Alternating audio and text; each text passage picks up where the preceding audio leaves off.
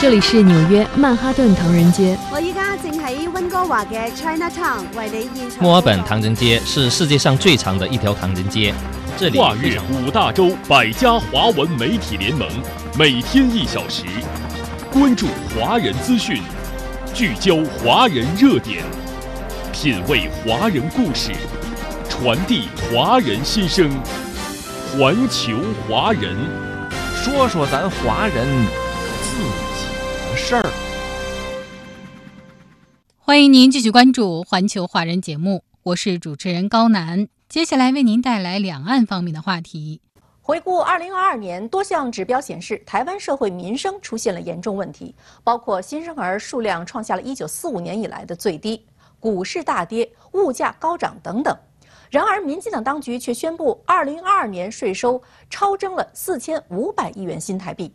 台湾舆论认为，这显示出民进党当局在财富分配和社会治理上存在着严重的政策错误。一起来看驻台记者发回的报道。据台湾政务部门的统计，台湾地区2022年前十一个月新生儿数量为12.6万人，12月份估算有一万两千人，全年新生儿数量只有13万八千人，未能突破14万人大关。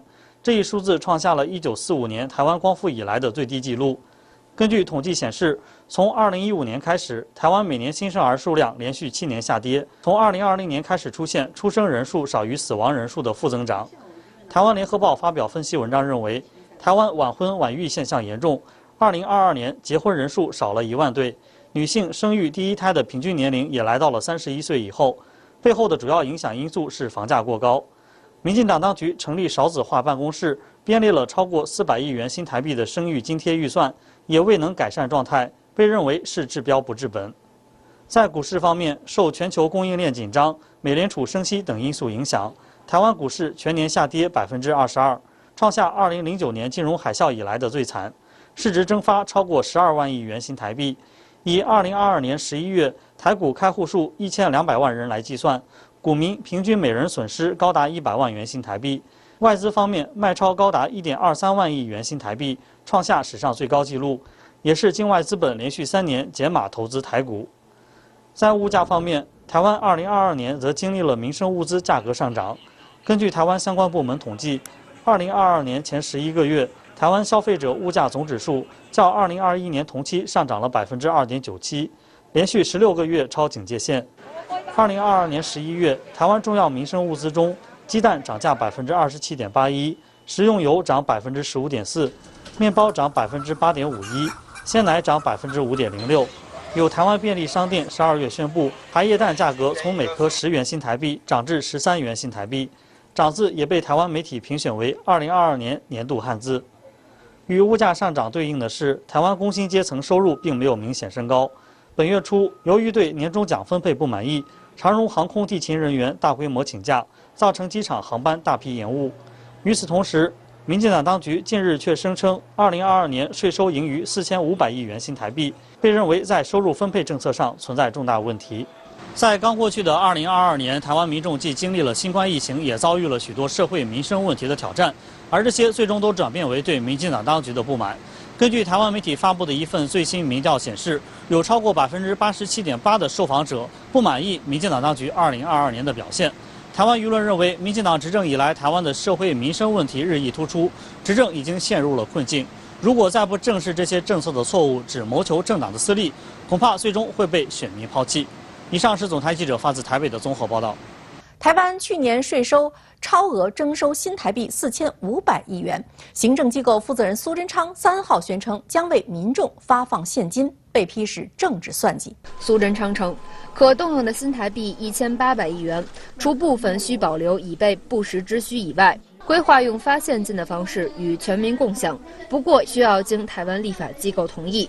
对此，有台湾媒体人直言，这样的发钱决策转向。对一个行政当局政策拟定而言，绝对是大忌，并认为决策程序居然是看风向来定调，悲哀至极。而对于如何有效处理超额征收的税收，台湾各界也引发了极大讨论。我们更要求在这个礼拜就要公布发放现金的细节，包括一个人有多少钱，以及在农历年前都要入账完毕。用特别预算的话来处理，是不是会比较快一点？要在农历过年前，我觉得可能是有点赶。拿来广发现金会是最下策。那我反而更支持把这笔钱呢拿来用来加强公共建设，或甚至是来补助这些弱势的族群的社福系统。对此，台湾中时电子报评论认为，从这笔超征税收的分配和使用，似乎可以看到苏贞昌政治考量的痕迹。此次不但不再提他向来最爱的恩倍券，甚至是抢在蔡英文的前面做好人。在外界不断要求台湾行政机构改组的情况下，苏贞昌这次扮演了超征圣诞老人。为了不让新负责人来执行，精明的苏贞昌会快马加鞭处理发钱事项，让自己获得更多支持。发现金的背后牵动的不只是明年的选举，更多的是他的官位保卫战。岛内为了民进党当局税收超额征收应否还税于民而争执不休。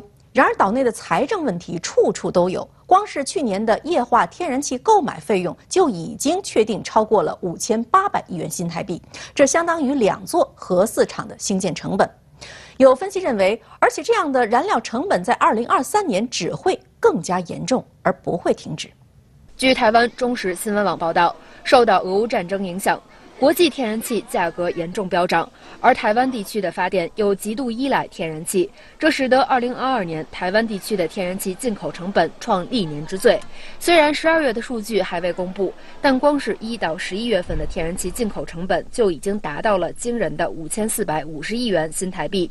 假设2022年12月份的天然气进口金额与历年接近，那么2022全年的天然气进口成本将必然超过5800亿元新台币。如果台当局政策不变，核二厂二号机将在今年底停机，也就是台湾将缺少一部九百八十五百万瓦的低碳廉价电力机组，届时只能消耗更多的煤炭与天然气，发电成本只会更为沉重。台湾民意代表王宏威日前主张核二核三延役，其出发点就是要减轻台电公司的财政负担。虽然这项意见得到台湾电力工会以及专家学者的支持，但是蔡英文当局仍然轻易地以所谓法令理由和反核主张予以否决。环球华人。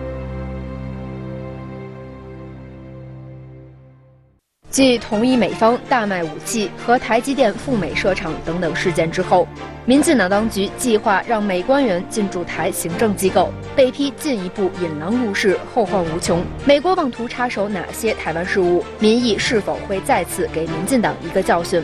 欢迎收看本期《海峡两岸》。美国要求越来越多，台湾连续被黑。欢迎您继续关注《海峡两岸》，让美官员进驻台行政机构工作。同意美方大卖武器，让台湾年轻人延长一期，以及台积电赴美设厂等等事件，令岛内的舆论忧心。民进党当局对于美国政客是有求必应，而只会让美国对台湾的要求变得越来越多。同时，台湾民众为民进党的大陆政策所付出的代价也会越来越大。绿营为何非要让境外势力干涉台湾事务呢？而此举又会招致怎样的后果？今天就以上内容为您邀请到了两个嘉宾：台北大学的郑永平教授和北京本台评论员张斌先生。欢迎两位。美国官员竟然能够进驻台当局相关机构任职，那么岛内各界如何看待蔡英文的相关做法呢？我们通过新闻来了解一下。进一个短片。美国国会参众两院此前通过二零二三财年国防授权法案。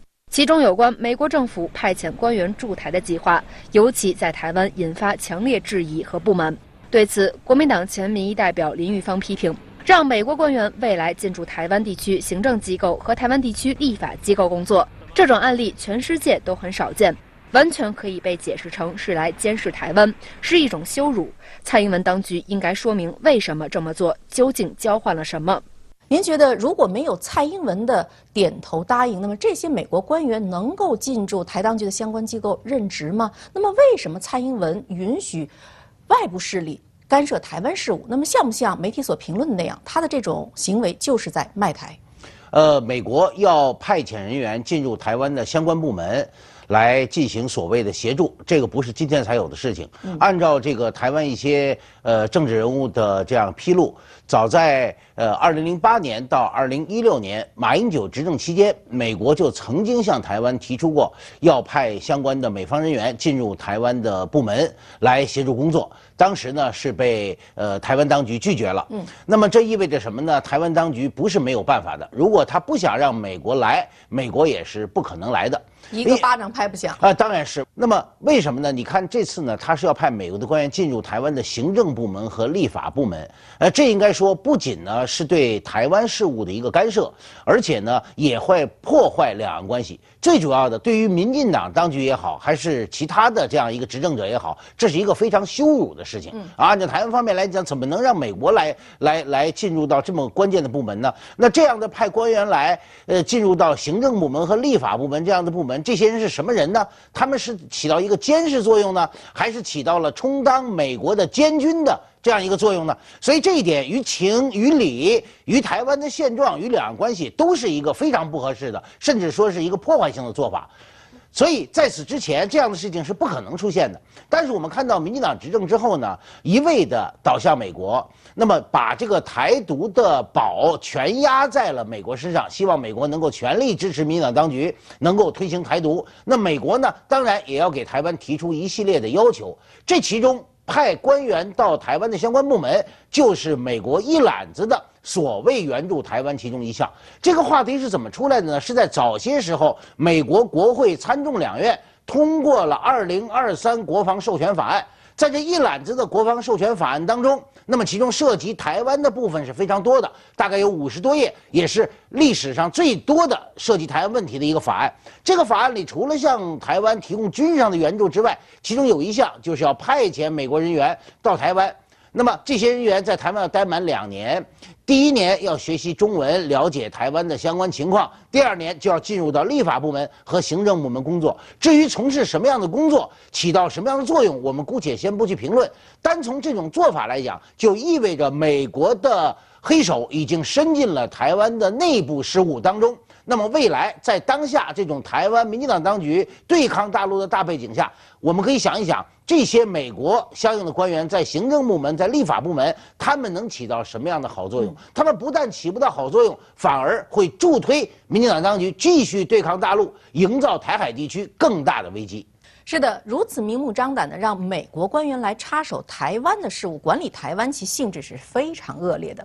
那么，郑教授，您觉得这些美国官员来到台湾，在行政机构和立法机构究竟能干一些什么样具体的工作呢？或者说，美国想借机来插手台湾的哪些事情？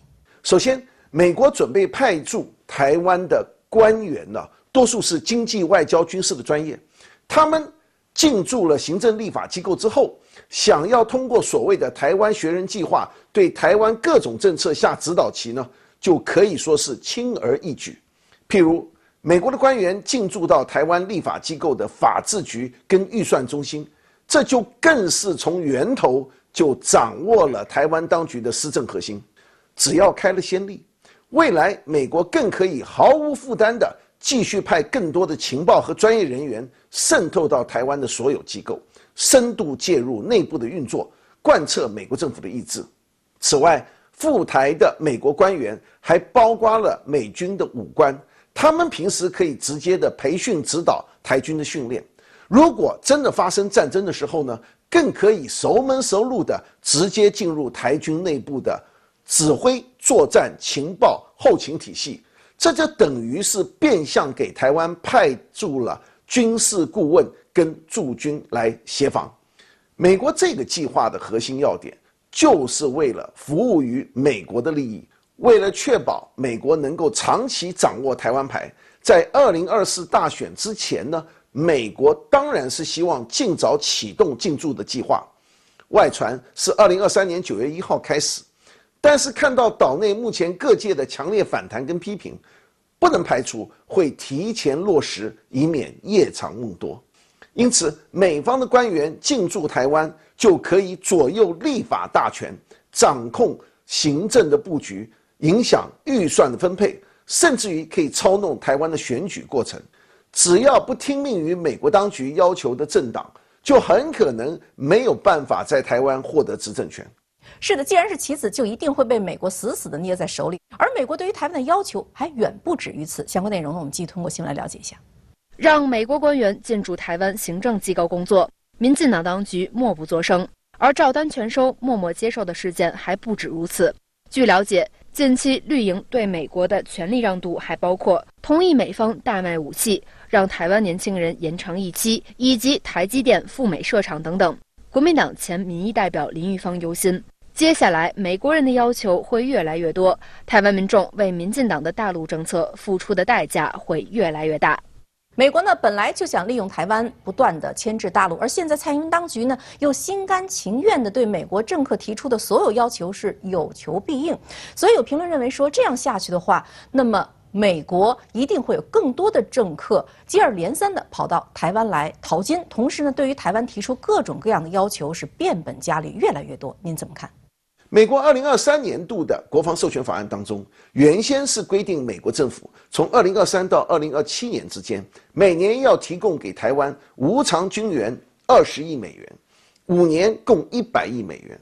但是到了最终的版本，无偿军援却被改成有偿的贷款。值得注意的是，美国国会当中原来支持将无偿军援改成贷款的美国政客之一。便是在二零二二年四月要求蔡英文听命采购几十架波音七八七的共和党参议员葛瑞姆，消息曝光之后，真是让台湾人情何以堪？做了冤大头还得要叩头感恩吗？总之，美国议员的炮制形形色色涉台的议案法案，这只不过是美国加大力度打台湾牌，以遏制中国大陆的一贯伎俩。他们呢不需要付出多少的代价或成本，而且多数的议案根本对行政部门不具有约束力，只是表达以台制华的政治态度。而且美国向来擅长发动代理人战争，美国做幕后的推手，出钱出武器，但是美国大兵不需要上前线去当炮灰，因此美国的理想算盘就是在台海做局。以谈两岸之间的这个对抗来消耗大陆的军力，但是你要让台湾成为美国的反华代理人的先决条件之一呢，就是台湾的政治、经济、防务必须要受制于美国，以保证台湾当局会长期的听话。所以在政治方面，台湾学人计划就被各界质疑，摆明了是一种变相的监军。他的目的应该是要让台湾在行政立法方面更紧密的去配合美国的政策和行动。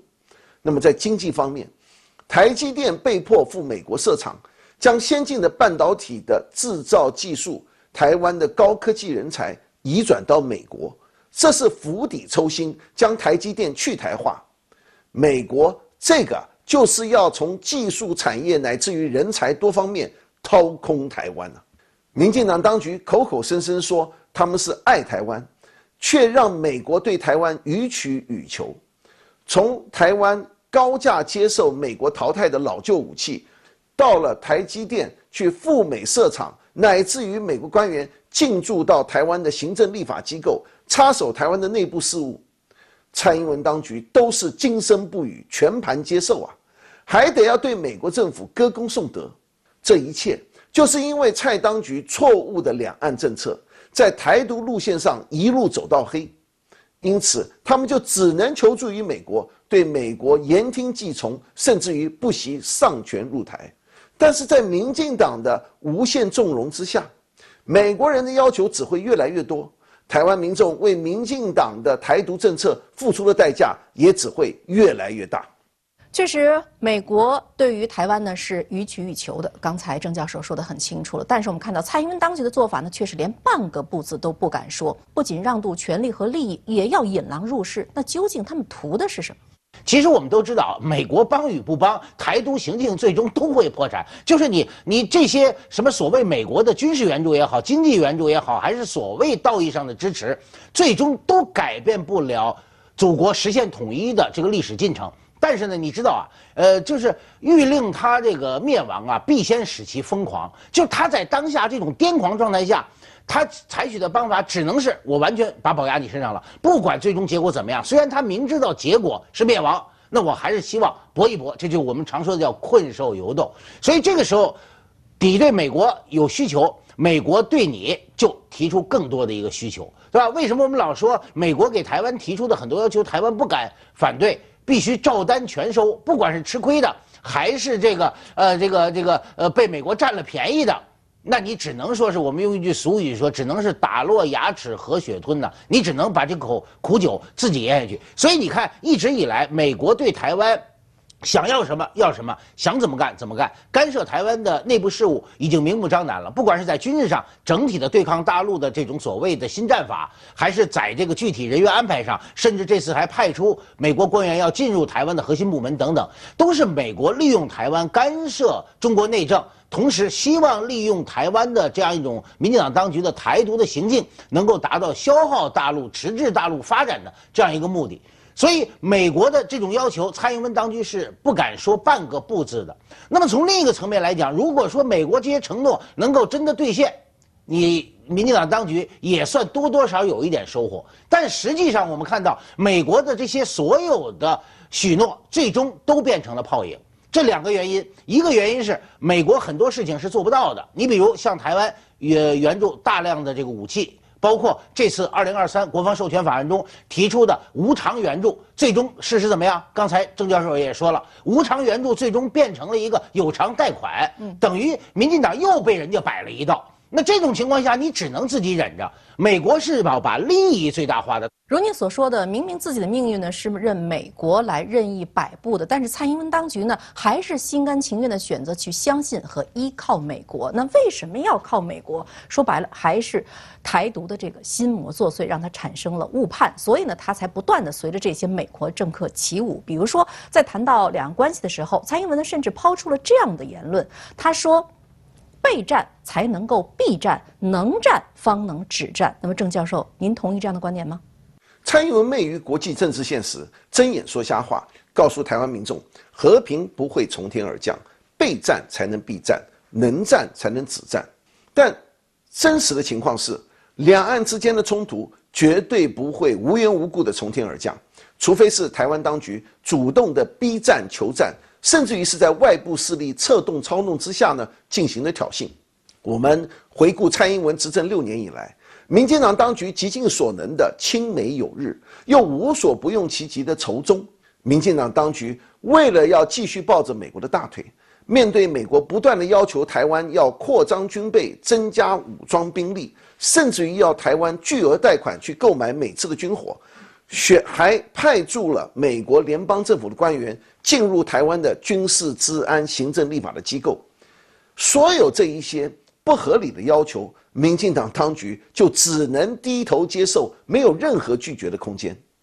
现在已经有许多的台湾民众对于民进党这种亲美的行径感到相当的不满，尤其是在延长兵役这个部分，更是让许多台湾年轻人对民进党感到失望。民进党还居然想用备战、避战这一些字眼来糊弄过去，实在让人觉得非常可笑。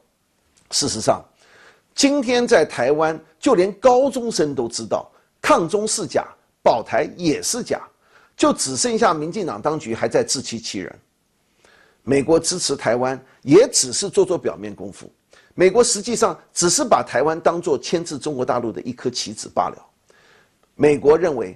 只要台湾跟大陆统一，这将不只是西太平洋一座岛屿的归属问题，它更意味着美国将失去整个印太区域的优势地位。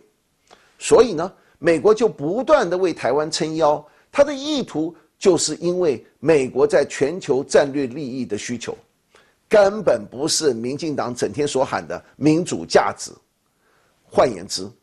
两岸关系需要备战才能避战，能战才能止战，这种荒唐的说法，完全是民进党愚弄台湾民众的口号而已。首先，民进党形式上购买了美军的装备，武装自己，实际上呢，他是想要交保护费来购买信心。但是这种做法不仅无法避免战争，反会反而会使两岸呢陷入了相互的猜疑。是的，如您所说，只有。承认九二共识才能够真正确保台湾的安全。而民进党方面呢，虽然更看重的是二零二四的选举，但是我们知道九合一选举呢被称为二零二四选举的风向标和前哨战。那么此次惨败的结果，难道还不能够让他们明白，如今自己的执政是多么被台湾的民众所讨厌吗？所以蔡英文同意让美国官员进驻，已经将黑手伸进了台湾的政坛。而民进党当局进一步引狼入室的做法，也必定会后患无穷。而大陆方面反对台独、反对外部势力介入的决心，大家也是有目共睹的。所以，民进党当局与外部勾连的新动作以及新挑衅，也必然会引发大陆的警觉和反制。以上就是今天环球华人的全部内容，感谢您的收听，我们明天同一时间再会。没有最遥远的距离，不问梦开始的地方。只有你关心的。从二零一六年开始，春节成为你开心的。妈，我拿到了健康。你用心的。大家好，我是你们的导游小丽，在广袤的东非草原。路过你的全世界，环球华人。